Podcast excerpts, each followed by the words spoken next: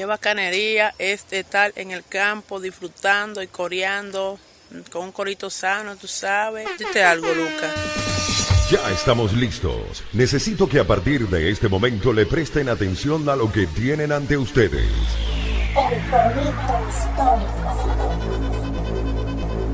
Panas y bellas damas, bienvenidos sean todos una vez más a un nuevo episodio de El Corito Histórico, el podcast donde te contamos la historia de Venezuela de una forma clara, alegre, concisa, resumida, entendible, es decir, de la manera como no te la contaron tus desafortunados profesores de Historia de Venezuela del bachillerato, que son la razón por la cual terminaste votando por Chávez. Dite algo, Dorian. Claro que sí, panales. Aquí estamos nuevamente en otra edición del Corito Histórico el podcast que soñaron nuestros padres fundadores. Mano, el podcast de, tú sabes lo que dijo Simón Bolívar antes de morir. Eh, que el que el, que se dejaba poner la, mano. Ojalá existiera el corito histórico, ah, mano. que, el, que el hombre que se dejara poner la mano en el hombro era, era gay, ¿no? Bueno, no, dijo que ojalá existiera el corito histórico. Y bueno, aquí estamos, cumpliendo el sueño. Entonces, nuevamente en, en esta edición, muchachos, seguimos con esta serie mirandina, con esta serie de episodios referentes a Francisco de Miranda, a nuestro francisquísimo. Háblales ahí, Javier. Es correcto, es correcto, pero aquí les hacemos una advertencia y es que ya esta serie de Miranda está en su etapa culminante. Etapa cumbre. Así que, etapa final. Pendiente ahí con Miranda que ya estamos casi listos con esto. Eh, probablemente ya la siguiente semana estamos precisamente en su etapa culminante para que bueno, termines de enterarte de qué pasó con este señor. Y bueno, creo que también vamos a estar hablando de su peleita con Bolívar y todo esto, y vamos a verlo. Sí, ahí vamos para allá, vamos para allá. Pero antes de empezar con el episodio, hay por ahí unos saluditos, ¿no es así, Dorian? Exactamente, porque tú sabes que el corito histórico es el podcast que saluda a los panas también. Y las bellas damas. En efecto. Entonces, bueno, por ahí tengo a un pana que nos escucha, hermano, desde el principio. ¿Ah, Siempre está ahí activo, nos sigue. Incluso ahí también háganle caso y, hagan como él y síganos en nuestra cuenta en Instagram, el corito histórico guion bajo. Y para que te enteres ahí de muchas cosas chéveres del podcast. Bueno, el pana Hendrik Núñez. Ah, coño. Este pana siempre ha estado bien activo y bueno, eh, merece que aquí le mandemos nuestros saludos y que siga vacilando y coreando. Así es, así es, así es. Hay otro por ahí, ¿verdad? El otro saludo que tenemos por ahí es el pana Fefo Benítez, allá en Maracay. Altísimo comediante, altísimo pana, hace unas voces brutales, un carajo súper talentoso. Además tiene su podcast, búsquenlo por ahí en YouTube, El Chivo Pelado, eh, donde trata unos temas súper interesantes, con unos toques de humor ahí bien chéveres. Y bueno, vaya un gran saludo para él, porque siempre está en sintonía del corito histórico. Entonces, bueno, un gran abrazo. Bueno, saludazos y saludazos a todos. Abrazos para los panas y besos para las bellas damas. Y bueno, recordemos también que este podcast llega a ustedes gracias a los amigos de Abastos La Venezolana y Charco Express, que son los que les llevan la mejor charcutería de Caracas a su hogar directamente. Si tienen un hambre y no quieren andar saliendo por temor a, a cualquier cosa de vivir en Venezuela, ustedes hablan con estos panas por su cuenta de Instagram y ellos les envían lo mejor directamente a sus casas. La tienen la tipa cañera activa y no, y no quieren salir. Bueno, hablen también con ellos y también les consiguen una cuestión. Ellos son Charco Express y Abastos La Venezolana. Abajo en la descripción están los links para llegar a Instagram y hablar con ellos. Panas. Exactamente. Recuerden que también ahí en la descripción está una buena reseña sobre el episodio y todas las fuentes que usamos para bueno, investigar y traerle a ustedes todos estos cuentos e interpretaciones al puro estilo de la calle. Correcto, panas. Pero sin. bueno, más que darle candela. Sí, sí, o sea, aquí ya volvemos otra vez con, con Miranda. El episodio pasado lo habíamos dejado que el carajo se iba de Francia, ya después de llevar tanta verga por la revolución. El carajo vuelve otra vez a Londres. En Londres que es la ciudad donde él más siente como su casa porque es más, más estado estable, llega allí y vuelve otra vez a su labor del lobby, o sea, otra vez a reunirse con gente importante, que presenta gente importante, que presenta a otra gente más importante, así hasta llegar a lo más alto de los cargos británicos. Exactamente, sus labores de coritos sanos. Sí, sus coritos sanos que lo llevan a, a, hacer, a estar de arrocero en todas partes. Y de nuevo vuelve a reunirse con este carajo William Pitt, era, ¿no? Claro, William Pitt, que recuerden que es el primer ministro británico para el momento. Es este señor que, bueno, él estuvo, al que le dijo, mira, devuélveme mi- mis papeles y devuélveme todos mis documentos que yo me voy. Porque él se molestó porque le sacaron el culo. Porque le sacaron el culo y no quisieron pagarle. Pero esta vez el carajo vuelve como el perro arrepentido, con la mirada tan tierna y todo eso. A otra vez ver si había algún chance para que los británicos le financiaran una invasión a, a la América para ganar su. para liberar su país y todo eso. Pero entonces le seguían diciendo, ajá, pero ¿con quién cuentas tú? Entonces Miranda aquí se, se lanza otra vez una de sus andanzas de viejo becerro que es la cual ya nos hace hacer que ver que, el, que ese joven Miranda que viajaba, que vacilaba, que era un ilustrado, un hecho para adelante, ya aquí envejeció hasta convertirse en un viejo becerro. ¿Qué hizo el hombre? Bueno, el carajo básicamente aquí una vez más se convirtió en Diego Arria. ¿De qué manera? Pues el carajo se puso a, a decir que era representante de un Congreso de Diputados de las villas y provincias de América Meridional. ¿Y dónde está ese congreso? ¿Quién era esa gente? Eso era, resulta que una- un congreso de unos tres diputados que eran en realidad no diputados un coño, sino que eran unos amigos de él, unos tipos llamados Pedro José Caro, José del Pozo y Sucre y Manuel José Salas que andaban todos regados por Europa, o sea, andaban entre Francia e Inglaterra, diciendo que ellos eran de la causa americana y bueno, se hicieron panas de panas de Miranda hicieron que no, que vamos a hacer nuestro propio congreso nosotros y vamos a decir que somos representantes de América para que te trates con ellos. Entonces le hacen como una carta diciéndole que no, aquí tienes el pacto de París. Eh, aquí te comisionamos a ti, Francisco de Miranda, para que trates con el gobierno británico una expedición que ayude a los hispanoamericanos a ser independientes. Entonces, bueno, básicamente fue que los carajos hicieron como un tuitazo para pedir la intervención humanitaria multinacional de Macaco. Una de esas vainas, un, una de guardiada. O sea, pidieron una, hicieron una petición online en change.org para pedir la invasión. Exactamente. O una para que devuelva el DirecTV. Increíble que esta cosa... Esa vaina es. Esa vaina, o sea, estás viendo. Lo que me parece más loco de eso es que le dieron, o sea, se inventaron un cargo para Francisco de Miranda, cuatro carajos, comisionado de las provincias de Hispanoamérica. Hermano, ¿quién te conoce? Exacto, un Orlando Viera Blanco. O sea, aquí en ese momento estaban un poco gente y que, ajá, ¿cómo que este carajo me representa por allá? Yo no sé. Exacto, y entonces una vaina como que él va con eso y otra vez los británicos revisan y dicen, coño, pero no oyes la cara de mierda, mano. O sea, ¿quiénes son estos tipos? ¿Qué carajo eres? No, no, no, no, vuel- vuelva más tarde. Vuelva más tarde que le, le, le, le faltó traer la vaina en una carpeta a Manila. No me llamen, nosotros te llamamos. Pero él siguió, él siguió haciendo sus coritos sanos. Por ahí he visto también que él tuvo en reuniones con el embajador estadounidense en Inglaterra, que su nombre Rufus King. Siendo nombre, Rufus King of Kings. Dijo Don Omar. Mira, le cuenta, él le cuenta ahí también los detalles del proyecto y tal. Y según la- las cosas que le dice a él, mira, mira lo que anotan por aquí. Eh, que aparte de las tropas de los ingleses, ellos esperan una escuadra que va a ir a Perú. Mientras que los soldados americanos, que él trataba de negociar con ese embajador que le dieron los soldados, iban a ir al Golfo de Darién en Panamá. O sea, él estaba como que cayendo a mojones a toda esa gente. Claro, y además, una vaina invadir por Perú. O sea, tú estás hablando de invadir la plaza más fuerte de, de los españoles en América. O sea, Perú es una vaina tan arrecha que para que Bolívar tuvo que esperar como 15 años para invadirla. Y no, pero este marico quería hacerlo de primero, porque él es Miranda, porque él es Diego Arria.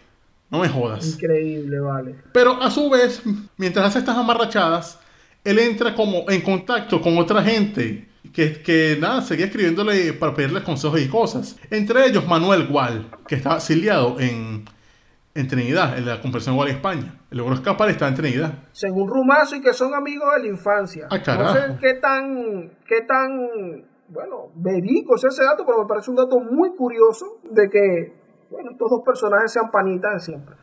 Qué loco. Y bueno, él hace esa cuestión, se quiere con Manuel Gual. Gual de hecho le pide que, que se venga él allá para salvar la patria. Para que lleve las banderas de su, de su conspiración con él y que él tiene que ser el que que se encargue de eso. Pero Miranda estaba ahí viendo como que, ok, pero no tengo mucho, vamos a ver, yo ahorita, ahorita voy.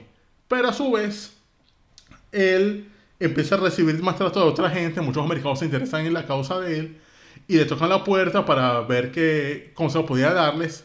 Y uno de esos americanos que fue a tocar la puerta y Miranda abrió la puerta era un muchacho llamado, o que se hacía llamar entonces, Bernardo. Que quería que le Riquelme. explicaran matemáticas. El profesor Bernardo Riquelme no es más que un muchacho que ya cuando no era un tan muchacho como 10, años, 10 a 20 años después, era alguien llamado Bernardo O'Higgins, libertador de Chile. Es decir, Chayán se llama Elmer. ¡Eso! Aquí tenemos eh, Alto, Chayán se llama Elmer porque, bueno, Bernardo Higgins eh, al parecer se había rechado con el papá, que era el virrey de Perú, por cierto, se había rechado con el papá y empezó a usar el apellido de la mamá. Sí, pues él tenía un pedo con el papá porque, entre otras cosas, o sea, aquí decía que él tenía, entre las cosas que, que pasaba, era que en ese tiempo, cuando él estaba estudiando en Londres, él veía como sus compañeros siempre recibían cartas de sus padres y algo que no le llegaban cartas era él. Y entonces él estaba como, como, coño, pero mi papá no me envía cartas, no me envía un carajo. ¿Qué es lo que vale? No, papá, tú no me quieres. ¿Quién soy? Harry Potter. Sí, entonces es una cosa que aquí, aquí el carajo lo odia, lo detesta y dice, no, no, yo no voy a ser Bernardo Higgins más, yo voy a ser Bernardo Riquelme y así me voy a llamar. Y entonces nada, él llega a Juan de Miranda, Miranda le enseña matemáticas, le, le dice cómo es el beta de las, las ideas de ilustración y el carajo ve a Miranda como su segundo padre. O sea, le dice, no, vale, Miranda es este neurotipo, él me enseña cosas, me, me dice cómo es, cómo es la cuestión. Pero claro, también, claro, esto es una cuestión que yo veo como que un muchacho, el eterno peo de, de América, un muchacho sin padre metiéndose en peos por la independencia. Justamente como quién. Mi niño bolivariano. Exacto, un eterno peo, muchachos sin padre. Si esos muchachos hubiesen tenido padres que los querían, tal vez no joda, qué cantidad de peos se habrían evitado. Y entonces, pero ojo, esta relación es bastante. Coño, bueno, tú sabes que las cartas de entonces eran como que. eh, Amor de tipos y vaina. Sí, las cartas entre panas de antes eran como. Qué guapo, compadre, me estremezco. Sí, y entonces aquí dice que O'Higgins llama a Miranda padre de los oprimidos. Declaraba que quería besar sus manos, destinadas a romper estos fierros que nuestros compatriotas y hermanos cargan tan ominosamente. Ah, vaina, Ay, vale, Bernardo. qué lo que. Estaba esperando la visa, Bernardo. Coño, Bernardo, yo pensé que tú eres un tipo serio, vale. Bueno, pero ajá, eh, tú sabes que me parece muy, muy, muy arrecho esta relación de, de Miranda con O'Higgins, porque él es su discípulo y sabes que O'Higgins, bueno, luego él se marcha a, a Chile y luego como que en Cádiz, si no me equivoco, él conoce a José de San Martín y él empieza a también a envenenar la mente de San Martín con esta idea. Mm, pues sí, básicamente fue como una cuestión, una cadena. O sea, Miranda le dijo a O'Higgins, O'Higgins le dijo a San Martín, San Martín a los otros y así fuimos una cadena. Hasta La, la independencia eran como los negocios piramidales de, de antes, weón.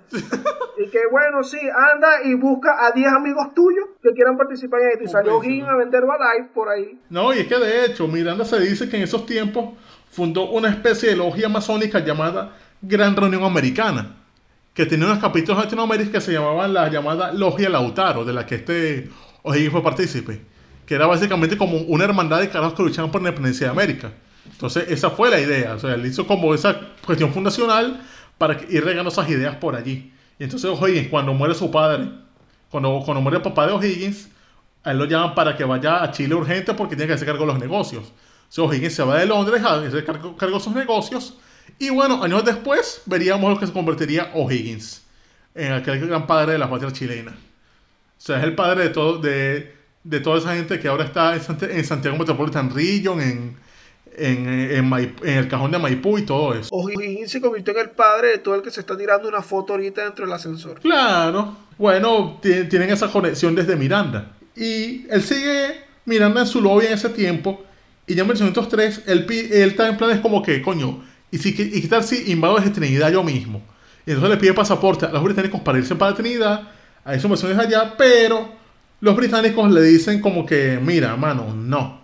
No nos queremos meter con los españoles. Estamos en guerra ahorita con, con Francia. Necesitamos los españoles para la guerra. Así que no tenemos a pasaporte un carajo. No te metas en peos porque no necesitamos guerra ahorita con los españoles. Miranda se arrecha una vez más y dice, ah, no, no, ¿saben qué? Un, un coño madre nada a ustedes. Ya yo no voy a quiero nada con ustedes, ustedes no me quieren ayudar, yo voy a ver qué, con qué resuelvo. Y el carajo decidió a partir de entonces como reunir sus macundales para irse a Estados Unidos. Y a los dos años es que zarpa para allá, otra vez para Nueva York. Tú sabes que antes de su partida a los Estados Unidos, ya en, en el año 1800, él conoce a la que sería, bueno, la bella dama oficial. Él nunca se casó ni nada, pero esa es Su muchachita la- bella. Claro, la, la muchachita bella de la que habló Miguel Mori para, para Miranda. Eh, que se llama Sara, se llamaba Sara Andrews Ah, y sí. era su ama de llaves. Ah, coño, o sea, la que le cuidaba la casa. Sí, entonces esto a mí me deja, este Miranda tenía unas aspiraciones de mantuano, porque los mantuanos eran las que se querían coger a la gente que trabajaba. Cogían a su sus esclavos y a sus primas, sí. Entonces agarró y le montó un Y después muchacho. otro. Exactamente. Uno ya creo que nace antes de él irse y el otro se da- eh, nace cuando él ya está en su expedición. Sí, ya cuando él está en Estados Unidos. Sarah Andrews era la muchacha bella de su corazón y a eso ahí quedaba de manifiesto en un par de carticas que se enviaron por ahí. Y bueno, en 1805 es cuando él decide irse a Estados Unidos. Incluso él decía, no, esto va a ser una versión seria, así que voy a dejar testamento. Y acabó su testamento allí diciendo que correspondía a sus hijos. Decía que la, la biblioteca se la- de- se- y sus archivos se donaran a Venezuela cuando fuese libre y demás vainas. Y entonces el carajo llega otra vez a New York City, donde lo reciben emocionados sus panas Knox y William S. Smith, el pana Will Smith de él, pues. El pana Will Smith de nuevo, que recuerden que fue el carajo con el que él viajó en Europa. Ese mismo. Ese mismo Era tipo. su super pana que le dejó unos reales para que siguiera viajando. Bueno, alto amigo de él que en este momento está montado en el cargo de encargado de los puertos en los Estados Unidos. Imagínate, lo único que no veo aquí es que no veo que esté Hamilton. Hamilton, ¿dónde estaba? Ah, porque Hamilton en el año 1804 es asesinado porque se batió a duelo ahí con un señor, sacaron sus mazos de cartas de Yu-Gi-Oh! y tuvieron un duelo. No, no sé, tuvieron un peo ahí, tuvo un peo con un carajo llamado Aaron Burr, precisamente, que de camino a Filadelfia Miranda se lo encuentra, lo conoce. Y Miranda eh, escribe acerca de él, que es un hombre detestable e infame. Bueno, porque claro, mató a su pana también, pues. O sea, le tenía tirria desde antes. Y entonces Hamilton ya no estaba por culpa de ese becerro. Y bueno, a pesar de que no estaba Hamilton, tanto Wi- como el Will Smith, le, igual lo ayudan, le hacen lobby y le abren las puertas de todas cosas. Y gracias a eso, ese Miranda logra ahora unirse con el nuevo presidente estadounidense. Un tal Thomas Jefferson, nada más y nada menos. No, vale, pero Miranda de verdad que es el prócer que más ha conocido famoso. Es, el- es ese pana tuyo que tiene fotos con cada artista, con todos los famosos y tal. O sea, el bicho conoció a todo el mundo. Sí, es el prócer. eh, O sea, él es en, en cuanto a cosas, es el que inspira a J.R. Petare en alta. Exactamente, ¿vale? Es JR, JR Petare de antes. Fíjate que eh, en estas andanzas también por los Estados Unidos, con este carajo que mató a Hamilton, este tipo, según anotaciones de Miranda, fue el que le informó al representante de España en los Estados, los Unidos, el marqués de Casa Irujo. Le dijo que mira, por ahí anda un tal Miranda y tal. Y ahí es como que se reactiva nuevamente esta persecución, esta inteligencia que le monta la corona a él. Ah, empiezan otra vez a espiarlo, a ver, mire, que la anda en una vaina rara pendiente por ahí. Pero entonces, ese red con Thomas Jefferson y también con el que era en su, en su ese entonces secretario de Estado, su canciller, un tipo llamado James Madison. Que de hecho, te dije que es el, Thomas Jefferson, el presidente Jefferson es ese Thomas Jefferson famosísimo. Y el carajo ese James Madison es un carajo que después fue presidente de Estados Unidos y que es el James Madison por el cual existe hoy el Madison Square Garden. Coño, Chayanne se llama Elmer. Es decir, esa vaina, todo ese espacio, Madison Square Garden, toda esa cuestión se llama así por James Madison. También le da nombre a una ciudad en Wisconsin, también en Madison. Madison, Wisconsin, y los puentes de Madison, toda vaina. O sea, un tipo importante, un carajo duro, pues. Pero entonces se reúnen estos dos tipos con Miranda y Miranda va lo mismo, a pedirles, coño, que, que me puedan ayudar, tengo este peo, quiero, quiero invadir América, denme, denme tropas, denme real, de- básicamente como Metallica, give me fuel, give me frack, give me side, uh. Entonces, estos carajos dicen, ajá, mano, pero ¿y tú qué vas a poner? Y que coño, mano, tú sabes que yo soy un empresario. Tú sabes que Forex es una es un método para hacer dinero.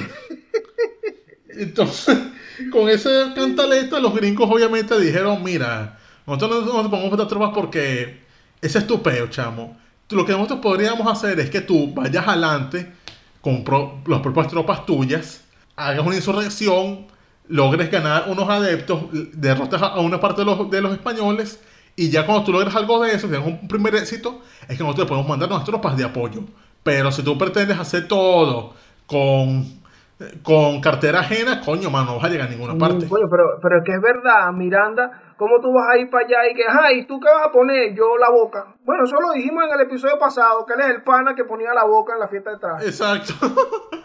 el carajo que dice, no, mano, yo pongo la casa. Coño, qué bolas, weón. Bueno, tú sabes que eh, a todas estas, quien sí lo apoya, que está metido en un cargo en el gobierno, es el Will Smith, porque como él conoce a la gente en los puertos, empieza ya a reclutar aventureros, entonces los, le- les mete ahí una mente que no, estamos pagando bien, de esto, estamos pagando bonos, pagamos de todo, tenemos prima de profesionalización. ¿Quieres ser su propio jefe? Te, te doy el método Miranda, ¿Le panas. tienes miedo al éxito? Y bueno, Miranda básicamente lo que dijo después de que los gringos rechazaran fue que, ¿saben qué? Harían propia intervención humanitaria con juegos de mujerzuelas. Y empezar a reclutar gente a lo loco. Exacto, entonces que me llama mucho la atención de todo este proceso de, de reclutamiento es que, por lo menos Rumazo González anota en su biografía, que solo a muy pocos se le ha informado del verdadero propósito de la empresa. A los que más se les dijo, dijo que se trataba de proteger el correo que había sido robado entre New Orleans y Washington.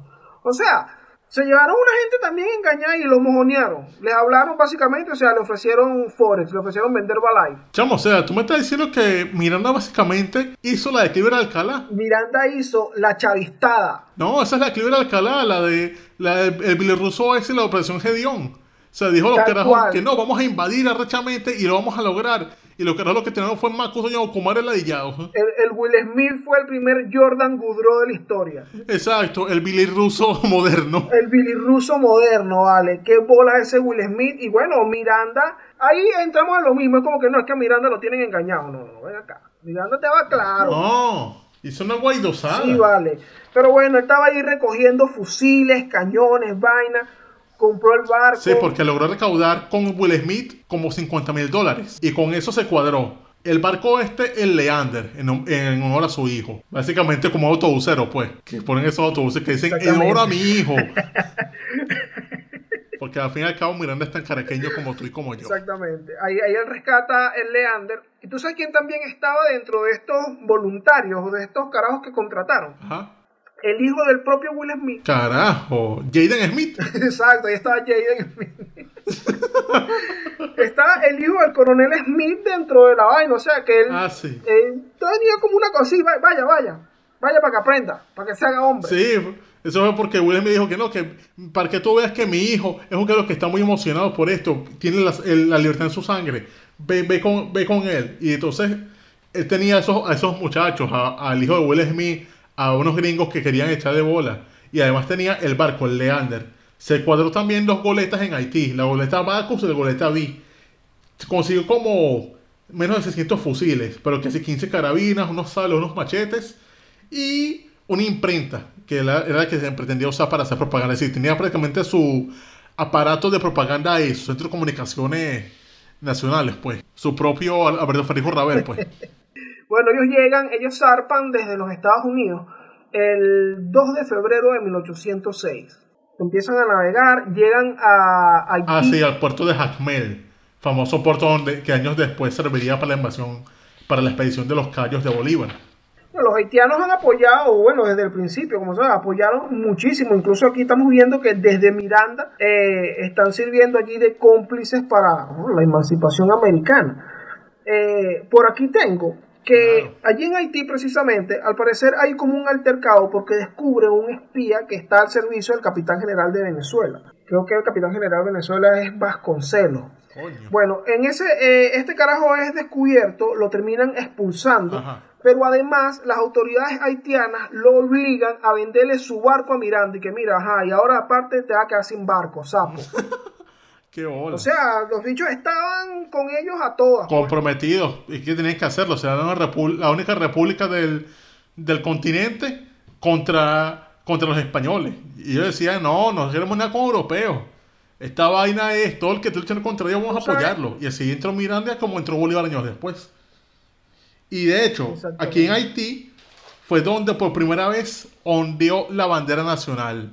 Aquí es donde Miranda hace su uso de sus habilidades de diseñador gráfico para hacer nuestra bandera nacional, la tricolor. El día 12 de marzo, el verdadero día de la bandera. Claro, cuando hacíamos las banderitas allá en la escuela. El 12 de marzo, cuando aquí en Haití, eh, Miranda, bueno, exactamente, hizo la bandera y están ahí muy eufóricos. Incluso hacen una juramentación en ese momento. Hacen una juramentación ahí de, lo, de, bueno, de los soldados que van para esa y no sé qué. Y el 28 de marzo, la expedición llega a Aruba. Ahí empiezan ellos a prepararse, se toman tres días de, de preparación. Y posterior a los tres días, entonces parten, deciden partir hacia Ocumare. Pero en alta mar ocurre algo. ¿Qué pasó? Bueno, fíjate, ya ellos están listos para la invasión. Ajá. Miranda sale y empieza a darles instrucciones, porque recuerda que hay mucha gente que no sabía para dónde ir. Y Miranda le da las instrucciones, les da mapas y tal, y le dice, miren, además les voy a duplicar sueldo. Van a cobrar ahora, en vez de 15, van a cobrar 30 dólares. Y yo leí esa vaina y dije, verga, pero estos carajos ganan más que un venezolano ahorita en 2020, weón.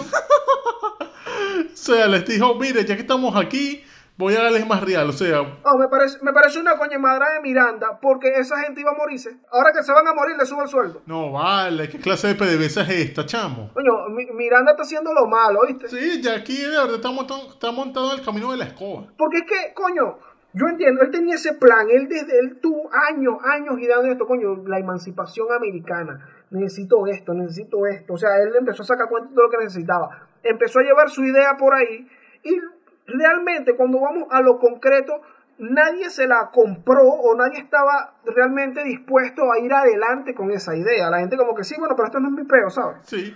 Sí, pero yo no tengo nada en contra de España. O sí, yo tengo algo en contra de España, pero espérate ahí hasta que la vaina se ponga más jodida. Entonces, Miranda decide como que, bueno, ya que nadie, como tú dijiste, ya que nadie me va a ayudar, voy a montar mi propia, mi propia expedición yo. Pero lo hace una vaina medio mediocre. Sí, o sea, aquí es cuando él debe darse cuenta de que coño, lo que él estaba pidiendo era muy, era una vaina muy arrecha. O sea, aquí debe darse cuenta de decir, ah, coño, por eso, por eso es que esta gente no me quiere ayudar, es que esta vaina es jodida. Hacer una no es fácil. Pero como él tenía ese eco tan grande, entonces bueno. El presidente John Adams dice que es una quijotada. Mm, imagínate. El presidente de Estados Unidos, eh, años antes, él estando en Londres, le envía una carta, le hace llegar una carta precisamente explicándole todo esto. Y, y John Adams, que como que no vale, este dicho está loco. Era un empeño absurdo. Y entonces Carajo dice, no, vamos a invadir por Okumare porque esa vaina es poco vigilada, ahí no nos va a esperar nadie. No nos va a esperar nadie. Pues resulta que entre la entre lo que la información que había pasado este carajo Burr a, a los españoles, más todo el monitoreo que le hacían, porque lo monitorearon desde que salió a Nueva York hasta que estuvo en Haití y todo bueno los, los espías españoles. no joda, los carajos tenían una escuadra preparada en Puerto Cabello lista para, para, combatir. Exactamente. O sea, básicamente la información de inteligencia de, lo que estaba haciendo Miranda, por ahí recuerdo que, que anotaba Rumazo González de que el marqués de Casa Irujo, que es el embajador español en, en Estados Unidos, envió la información y eso se distribuyó por todo el Caribe, en Puerto Rico, en Cuba, eh, este, en Venezuela, en todo. Sí, en todas las capitanías generales y virreinatos. Exactamente, entonces ya básicamente Miranda estaba entregado. Le, le, lo que le faltó fue sacar esa vaina en el, con el mazo dando de la época. Una vaina así. Exactamente.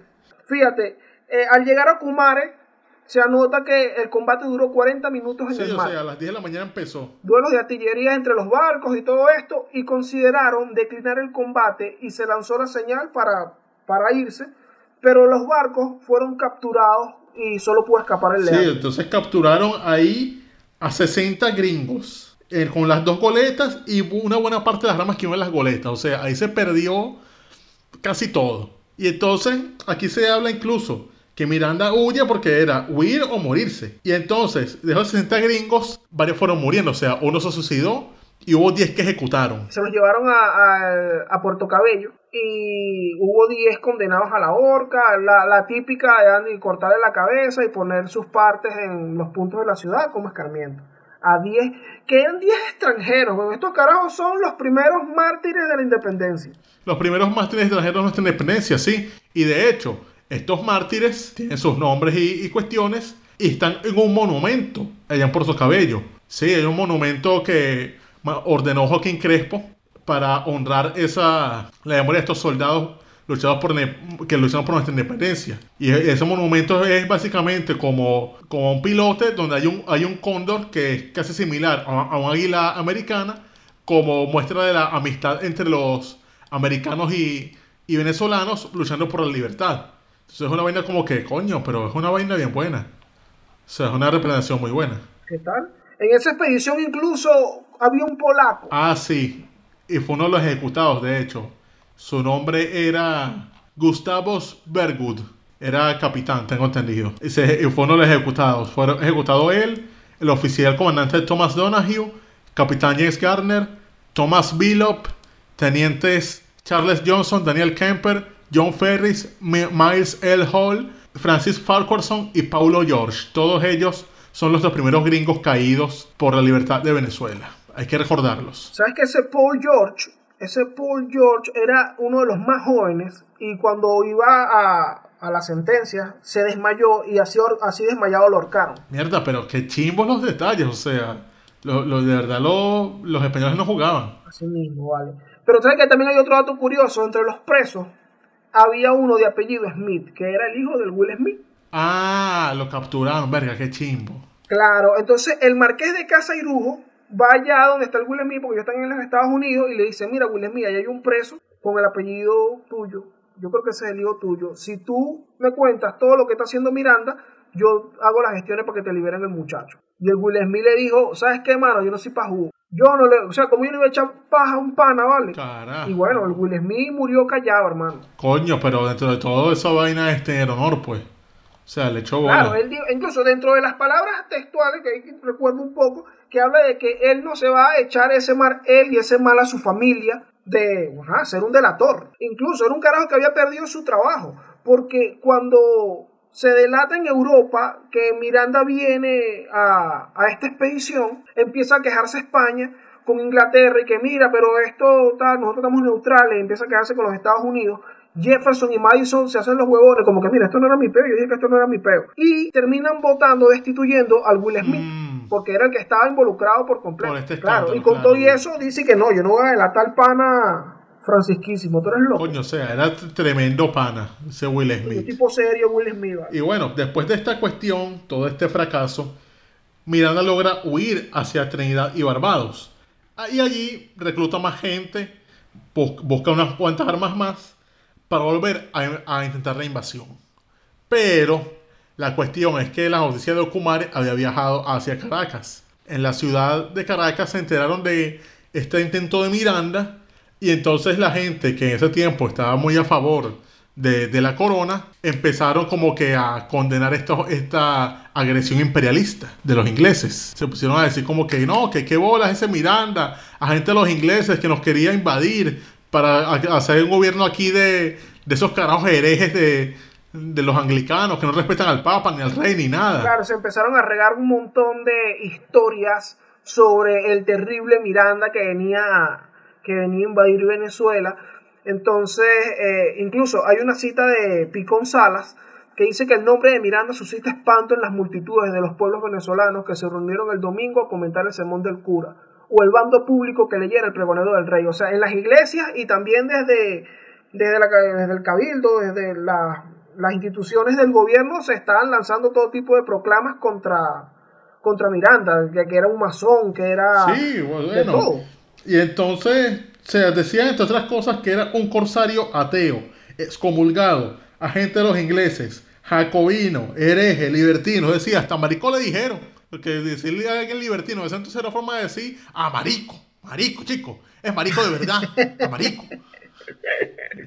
Era la manera. Coño, qué bola, vale. O sea, se empezaron a, meter un montón de, de, historias allí, de rumores sobre Miranda también para que la gente no lo apoyara. Incluso se le puso. Le activaron el laboratorio, por decirlo así. Le activaron, le activaron el mazo dando, los Oliver Blancos de la época, los Horizon Rojas, toda esa gente eh, echando mentiras ahí y la gente se los compró porque hacían las cosas entonces. Exacto, empezaron a mandar cadenas de WhatsApp y vaina. Y allí la gente, bueno, la agarró como con Miranda. Incluso se le puso, se le puso precio a su cabeza. Y entonces hicieron una colecta en, Caracas para pagar por el asesinato de, Francisco de Miranda. Entonces, esto incluso lo escuché en el programa de la Biblioteca Digital Banesco, que ahí está la profesora Inés Quintero con una sección que se llama No es cuento, es historia. Ah, donde hablan que, sí, ahí, ahí se los ponemos, donde cuenta este pedacito de la historia en donde los caraqueños, bueno, fueron a aportar todo tipo de sumas, desde los más ricos hasta los más pobres, para que mataran a ese carajo. Carajo, o sea, le pusieron presa a su cabeza, o sea,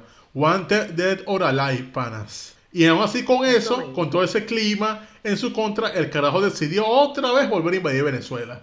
Pero esta vez dijo, vamos a ir por coro porque vamos a hacer un curito sano allá. Y el carajo pretendía invadir coro el 1 de agosto de 1806. Ese día no pudo desembarcar porque había mal tiempo. Y entonces terminó desembarcando fue el día 3. Pero el intendente del, del día 1 al 3 corrió la noticia de que miren, Miranda, Miranda está por ahí, ¿qué vamos a hacer? Entonces el gobernador de Coro dijo, no, no, no, vámonos, tierra arrasada. Y se llevó a toda la gente diciendo que no, que miren, que ahí viene ese corsario, ese, ese ateo, ese excomulgado, ese marico. Y entonces dejaron esa ciudad sola. Entonces cuando Miranda llega, él pensando como que coño, me van a recibir en brazos todo, todo mi pueblo y vaina. Entonces el carajo lo que hizo fue bajarse en la abuela de Coro, caminar hacia la ciudad de Coro y cuando llega allá lo que se encuentra es con el siguiente botín. Lo que había en ese pueblo era simplemente dos esclavos fugitivos, una negra esclava en la cárcel por homicida y un jinete ahí con una carta. Adiós, todo el mundo le dejó el pelero, le dejaron el pelero mirando. Sí, y el jinete no se le dice, mire, aquí una carta para usted. Miranda la abre, y entonces cuando abre la carta, básicamente lo que tiene ahí es una contestación del obispo de Coro a Miranda. Que básicamente lo que le dice este obispo Miranda es que uno ha sido excomulgado el hereje invasor. Lo llama nuevo Belial, monstruo, ateísta. Y además dice que todos los que lean sus papeles serán considerados herejes sedicios. Es decir, le dijo, eres marico de verdad y marico el que, lo- el que lea tus papeles, chico. Marico te dije, marico te quedaste. Así mismo. Mira, el que lea todo lo que escriba Miranda es Puchungo y Puchungo se quedó. Marico el que lo lea, dijo él, dijo el padre de, de Curo. Entonces, tú me estás diciendo que Miranda, que él tiene años, años en un plan de que no, mira, pero es que mi país está siendo súper oprimido y allá la gente me está esperando para, para ser libre. Y cuando llegó no consiguió a nadie. No, exactamente, eso es lo que pasó. No consiguió a nadie que lo apoyara. No, no tenía la, eh, la fuerza que, decí- que él decía que supuestamente tenía. Tenía nada más una gente ahí. Bueno, el carajo estuvo ahí simplemente 10 días como diciendo, bueno, y a ver si echamos, y ahora acabo yo con este huevo parado. Exacto. La gente que no, pero yo los vengo a liderar, eh, que están oprimidos por el rey, que no, pero ¿cuál rey? Y a mí me encanta el rey. ¿De qué rey tú me estás hablando, chico? No, el carajo no entendía, no entendía nada, o sea, no, no entendía el país. E- En efecto, lo que ocurre es eso. Yo, yo viendo desde que estamos hablando de Miranda hasta este momento, lo que veo es una, descone- una desconexión completa entre ajá, las ideas que tiene Miranda y como que la realidad de la gente. ¿Cómo tú sabías que te estaban esperando? Exacto, o sea, él creía que él iba a llegar a, que él iba a llegar a Venezuela y simplemente lo iban a, a recibir en hombros como el nuevo emperador americano que los iba a liberar a todos. Pero no, mijo, no. Así no son las cosas. Como que coño, Miranda, te estamos esperando, verga, no, Miranda, a ti nadie te está esperando. Y muy bien que se te ocurrió esta idea de emancipación americana. Ponte que antes de tiempo, vamos a poner que fue un incomprendido o lo que sea, pero realmente sus planes o el fracaso de, este- de estos planes de invasión a Venezuela no se dieron porque el tipo no tenía ni idea de qué estaba pasando y de cómo era esto aquí. No sé, el carajo era básicamente como este personaje, el de mi villano favorito, como Gru, que todo vaina le salía mal. Una vaina así. Exacto. Entonces, coño, Miranda, eh, no era mejor que tú te enteraras. Claro, e incluso por ahí, en, años antes, él está en comunicación casi con su hermana, con su cuñado, pero de verdad no, no sé, no, no entiendo el punto en donde, coño, Miranda decía que no, a mí me están esperando, me están esperando, a ti nadie te está esperando, hermano. Y no, y tan así fue que entonces estuvo ahí 10 días en coro y ya el día 13 de agosto del año 1906, el carajo se tira y dice, no, joda, ¿qué hago yo aquí? Está en ese mucho calor y nadie, me- nadie me está esperando, vámonos. Y simplemente se va para el carajo, pasa por debajo de la mesa y se vuelve a Trinidad. Y entonces ahí en Trinidad, o agarra otro barco para Inglaterra porque dice, no, no, no, esta vaina no, no es para mí. Y se va para Inglaterra y se queda allí un rato más hasta que, bueno, hasta que toca su puerta, como tres años después, un muchacho caraqueño a pedirle ayuda. Pero eso lo vamos a ver la semana que viene. Es correcto, es correcto. Ya en el capítulo final. Así que vamos a dejar hasta aquí este, este Miranda en su etapa cumbre, en donde, bueno, como vemos, bueno, le hizo caso a sus planes, a sus ideas, a las cosas que él tenía, nadie lo quiso ayudar, fue a hacerlo él mismo. Él dijo que, como bueno, precisamente como la gente que vende Herbalife, yo no le tengo miedo al éxito. Pero el éxito es como que se tiene miedo a ti, huevón. Exactamente. Entonces, ¿qué nos queda hasta este momento eh, de Francisco de Miranda? ¿Qué enseñanza nos queda? Coño, hermano, cuando tú vas a hacer un plan, Oye, entérate de todo, planifica todo bien, verifica si te están esperando incluso, porque capaz tú llegas y nadie te abre la puerta. Otra cosa, invadir Venezuela no es una cosa que te va a prestar un ejército, tienes que tener tu propio ejército tú. O sea, tú no, va, tú no vas a ir a una fiesta con, con ropa prestada, haz el favor. Exactamente. Otra cosa más, hagan buenos amigos y no sean pajugos. Miren al Will Smith, que hasta se quedó sin empleo y no sé qué, y dijo, no vale, hermano, yo soy, yo soy un tipo de palabra el Will Smith es una gran enseñanza que nos deja este episodio y la vida de Francisco de Miranda, un gran amigo y un tipo muy serio. Alto panas. Y bueno, recuerden que este es presentado por los amigos de Abastos La Venezolana y Charco Express, que son los panas que les llevan directo a la puerta de su casa las los mejores productos de charcutería y unas cañitas buenas por ahí. Dite algo, Dorian. Exactamente, muchachos. También recuerden que estamos en Instagram. Sigan en nuestra cuenta en Instagram, el Corito Histórico guion bajo. Además, si te gustó este contenido, por favor dale like, deja allí tu comentario. Siempre estamos leyendo ahí los comentarios, recibiendo sugerencias y poniéndolas en práctica posteriormente. Sugieran sus temas y sus cosas, que ahí lo tenemos anotado para irlos desarrollando pronto. Den like, comenten, compartan con sus amigos, vacilen, eh, sirvan para algo, no sean tanto como Miranda. Y bueno, panas, me quité ya.